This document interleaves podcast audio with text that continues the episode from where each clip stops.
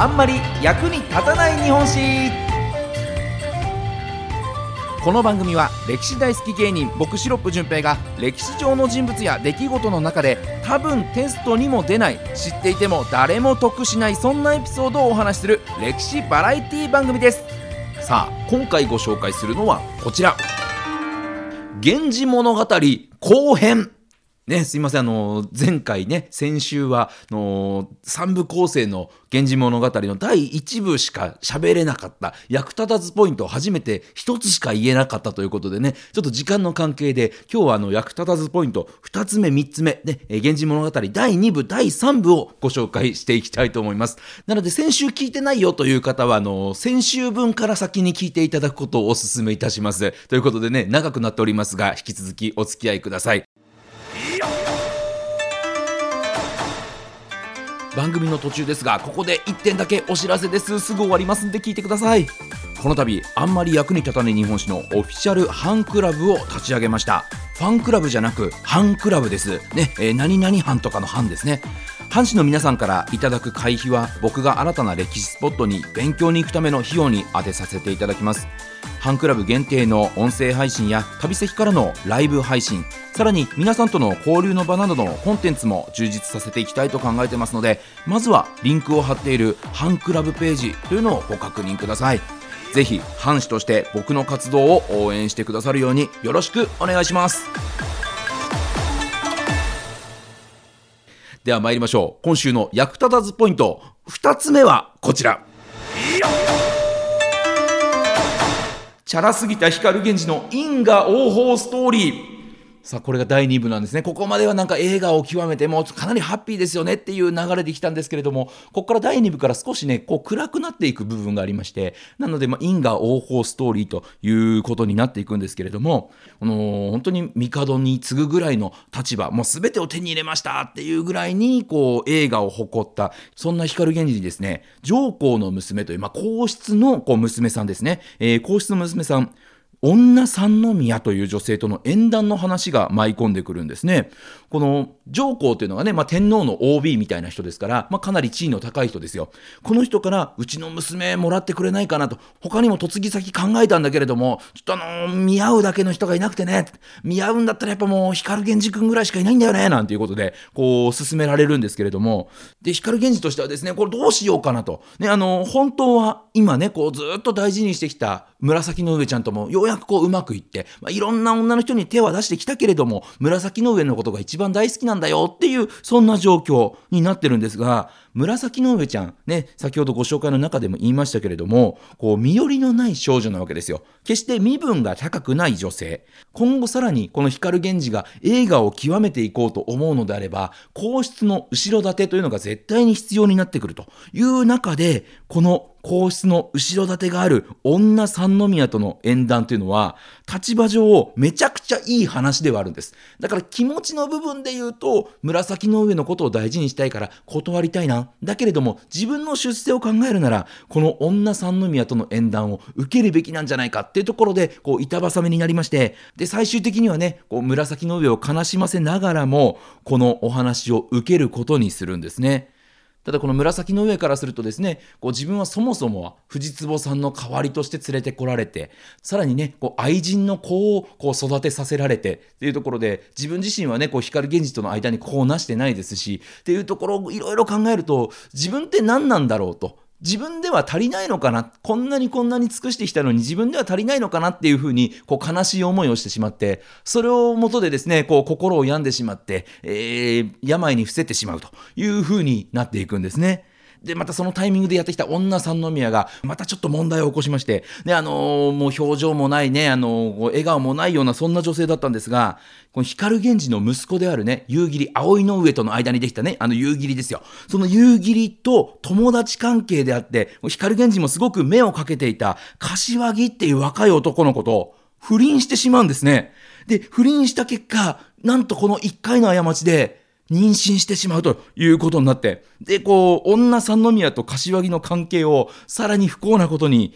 光源氏、感づいてしまうんですよね。それはそうなんですよ。こいつ散々遊んできてるんですから、そういったちょっとした違いとかでね、ピンと来てしまう、それだけの経験を積んでるわけですから、光源氏感づいてしまうんですね。で、こう飲み会の時とかに、柏木に、お前よ、出世望むのはいいけど、あんま調子乗んねえ方がいいぞ、みたいなね。そんななんか圧力とかもかけちゃって、まあそれでバレちまったってなった柏木はもうパニックになって、もう心を病んでね、もう時の権力者を敵に回した最悪だーってなって、最終的には病気になって死んでしまうんですね。で、さらに女三宮も、こう完全にこの関係バレたよな、どうしようどうしようって、このままでは私いられないわっていうことで、この子供を産んですぐに出産後に出家してしまうということになり、で、その生まれた子からするとですね、実の父と母とどっちも一気に失ってしまうという状況にしてしまうんですね。で、まあそのね、こう、一応はね、女三宮との間にできた子として、あの、本当は柏木の子だけどねって思いながら、この光源氏がその子を抱いてね、こう、可愛がってるんですけれども、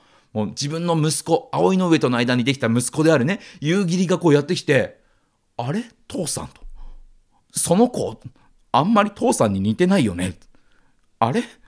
俺の友達に似てない？みたいなことも感づいてしまうと。いう、そんな感じになってしまって、で、結果的にはね、出て行ってしまうことになる、この女三宮を引き入れたことで、紫の上ちゃんもね、もうだいぶ心をこう病んでね、こう寝込んでたんですけれども、ついにこの紫の上ちゃんまでが死んでしまうことになるんですね。で、その紫の上のね、死を目の当たりにして光源氏、ね、もともとは、お母さんの面影を探して藤壺さんに恋をしてでその藤壺さんの面影を求めて奥さんにした紫の上ちゃんをずっと誰かの代わりにしてきたんだけど気づけばいつも隣にいてくれてもう本当に愛していたんだっていうのを最後の最後紫の上がなくなるタイミングでこう気づくっていうところでこの光源氏編第2部が終わるんですね。で、一応この後もですね、あの、もう、もう一個なんかストーリーみたいなのがあるんですけど、こうタイトル、雲隠れというタイトルがついてまして、で、その雲隠れには、もう一切本文がないんですね。タイトルだけがあって、あとは白紙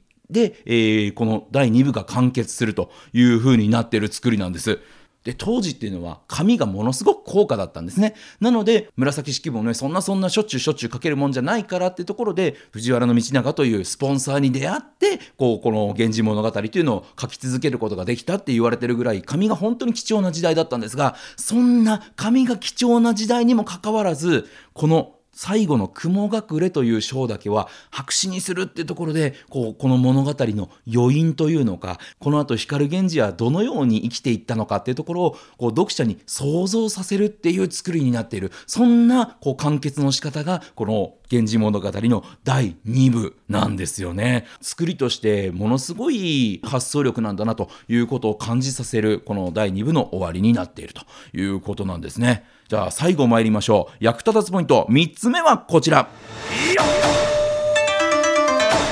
主人公、光源氏がいなくなった後のストーリー。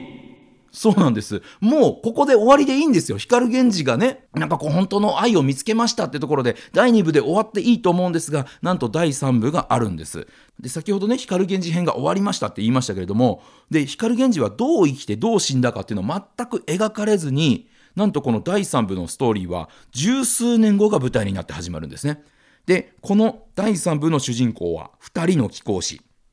一人は光源氏がこう地方に行ってね、こう明石に行ってた時に作った娘、明石の姫君いましたね。で、明石の姫君がこう霊勢帝と結婚しましたよね。その間にできた子供、仁王宮というね、だからつまりは光源氏からすると孫にあたる存在。仁王宮くんというのが一人目の主人公です。で、もう一人の主人公、これが表向きには女三宮と光源氏の子ですよって言われてる。でも実際には、そう、柏木と女三宮が不倫してできた子供、ね、薫くんって言うんですけども、この二人が主人公で第三部が展開していくというストーリーになってます。で、この2人の名前がまたね、あのー、それでいいんですかっていう名前の付け方なんですけど、カオルくん、えー、あの、不倫でできた子ね、えー、カオルくんはめっちゃね、体臭がいい香りがするんですって。だから、カオル。っていう名前で、で、匂うの宮、ね、匂うっていうのはね、あの、匂いを香るの匂うですね。匂うの宮は、えお香をめっちゃ炊いて、いい匂いさせてるから、匂うの宮っていう名前なんですって。で、この名前からも描かれてるんですけど、仁王の宮くんは、薫くんに対して対抗心を燃やしてるんですね。なぜなら、この薫くんは一応世の中的に言うと光源氏と女三宮の子供。なのでもう光源氏の血を直で継いでる子だよっていうイメージ。なんですけども対する自分仁王の宮君はあくまで光源氏の娘の息子。なので、直接的じゃないんだよねっていうところがあるので、こう、あの、なんとなく光源氏との距離感的な問題で、こう、ちょっと焼き餅を焼いていると。対抗心を燃やしているという子なんですね。で、もともと、ね、薫くんはいい匂い、体臭がいい匂いしてるんです。なんですけども、この薫くんに負けたくないっていう一心で、人工的に匂いをつけているのが、仁王の宮くんというふうに描かれていると。ただ、そんな羨まれる存在の薫くんは、実は小さい頃に女中さんたちの噂話で、自分は光源氏の実の子ではないということを、うすうす感づいちゃってるんですね。なので、この2人の関係性としては、こいつには絶対負けないぞっていう仁王の宮くんと、自分に自信を持てない薫くん、この2人のこうラブストーリーというのが描かれているのがこの第3部ということなんですね。で、ある時、この薫くん、まあいろいろね、やっぱ自分のこう人生に悩んで、こう、山奥でですね、仏道修行をしている、ある、ある男性のところを訪ねるんですね。で、その男性、八宮という、えー、人物で、光源氏の異母兄弟にあたる人。で、光源氏がね、都を追われて、で、あのー、須磨にね、こう左遷させられて、謹慎行ってた時、ね、その時に光源氏の代わりに祭り上げられていた人で、ただ光源氏がこう復帰すると、みんなからもう忘れ去られてしまったというね、あの、悲しい人なんですね。その後みんなから忘れ去られてしまってからは、こう、奥さんと二人の娘とひっそりと暮らしていたんですが、まあ、奥さんが病死してしまって、さらに家も火事で全焼してしまって、もうとにかくめちゃくちゃ不幸な人なんですよ。で、そんな八宮さんに会いに、こう、薫くんが行くんですけれども、そこで八宮のね、二人の美しい娘と出会うんです。で、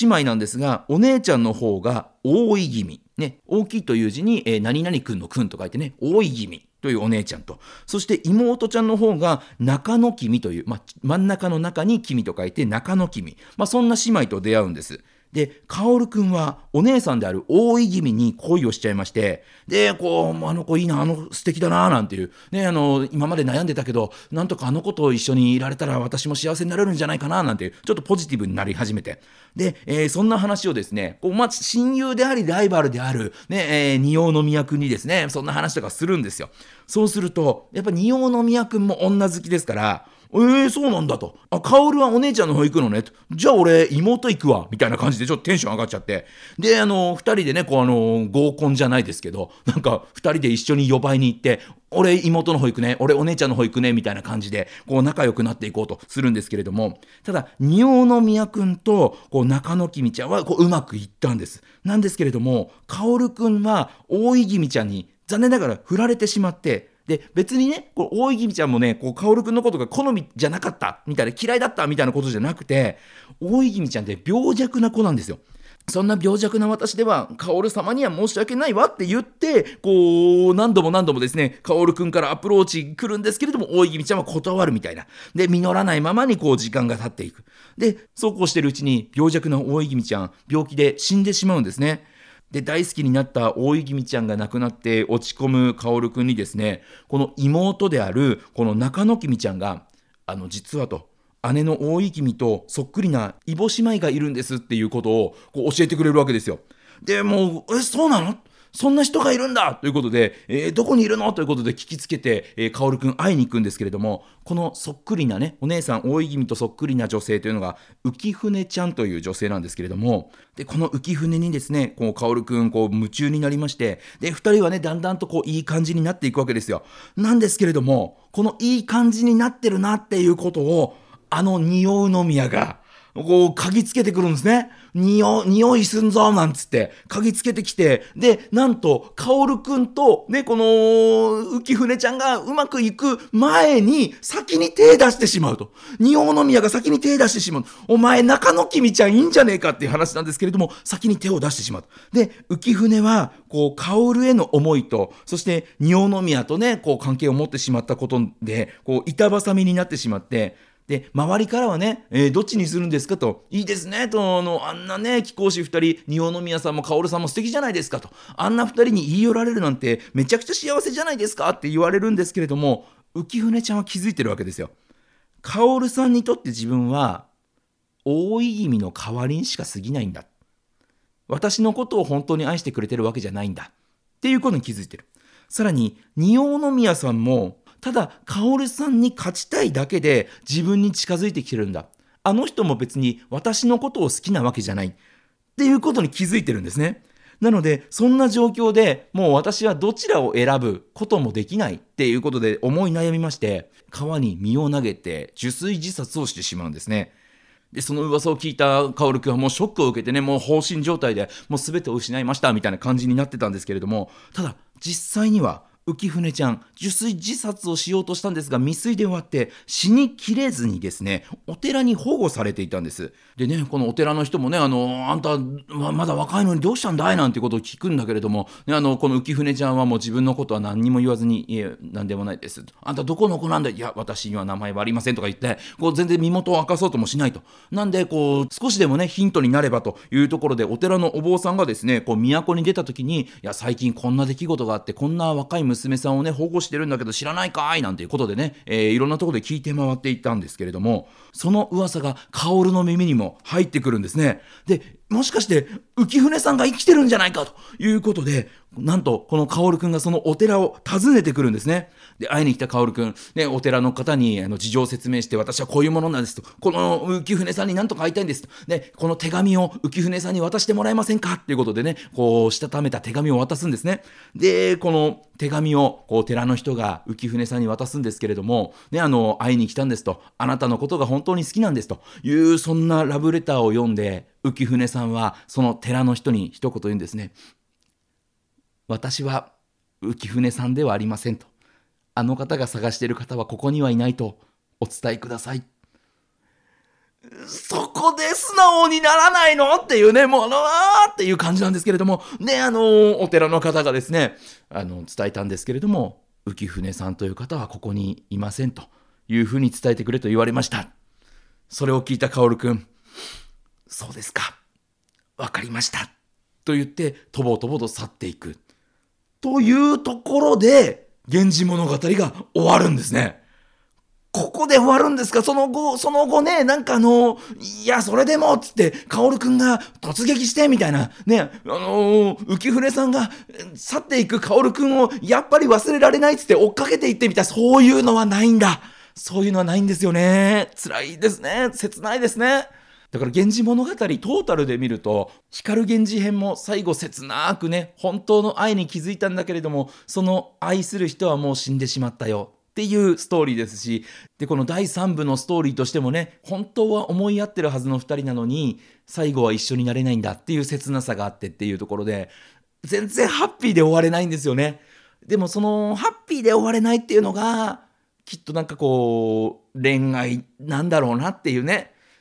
だからそれが多分この紫式部が描きたかった世界観というものなんだろうなという気がしますよね。だからあのフランス映画とかってあんまりハッピーエンドじゃなかったりこう見てる側に最後どうなったのかその先を考えさせるような終わり方をするっていう作品が多いと思いますけどもそんな感じの本当文学的な終わり方をするというのがこの「源氏物語」の作品の特徴なんじゃないかなと。でそういった考えさせられるねこう終わり方をする作品だからこそ1,000年以上もの間人の心にずっと刺さり続けるものそしてそれを書いた紫式部という女性が本当に素晴らしい才能を持った人だったんだなということが分かりますよね。さあこの2024年の大河ドラマ「光る君へ」ではどのようにね、えー、この「源氏物語」についても描かれていくのか分かりませんけれどもまずはなんとなくこの「源氏物語」という物語の概要をつかんでいただいてより大河ドラマ「光る君」を楽しんでいただければと思います。ということで今回は2週に分けて「源氏物語」ご紹介しました。また来週お耳にかかりましょう。さよなら。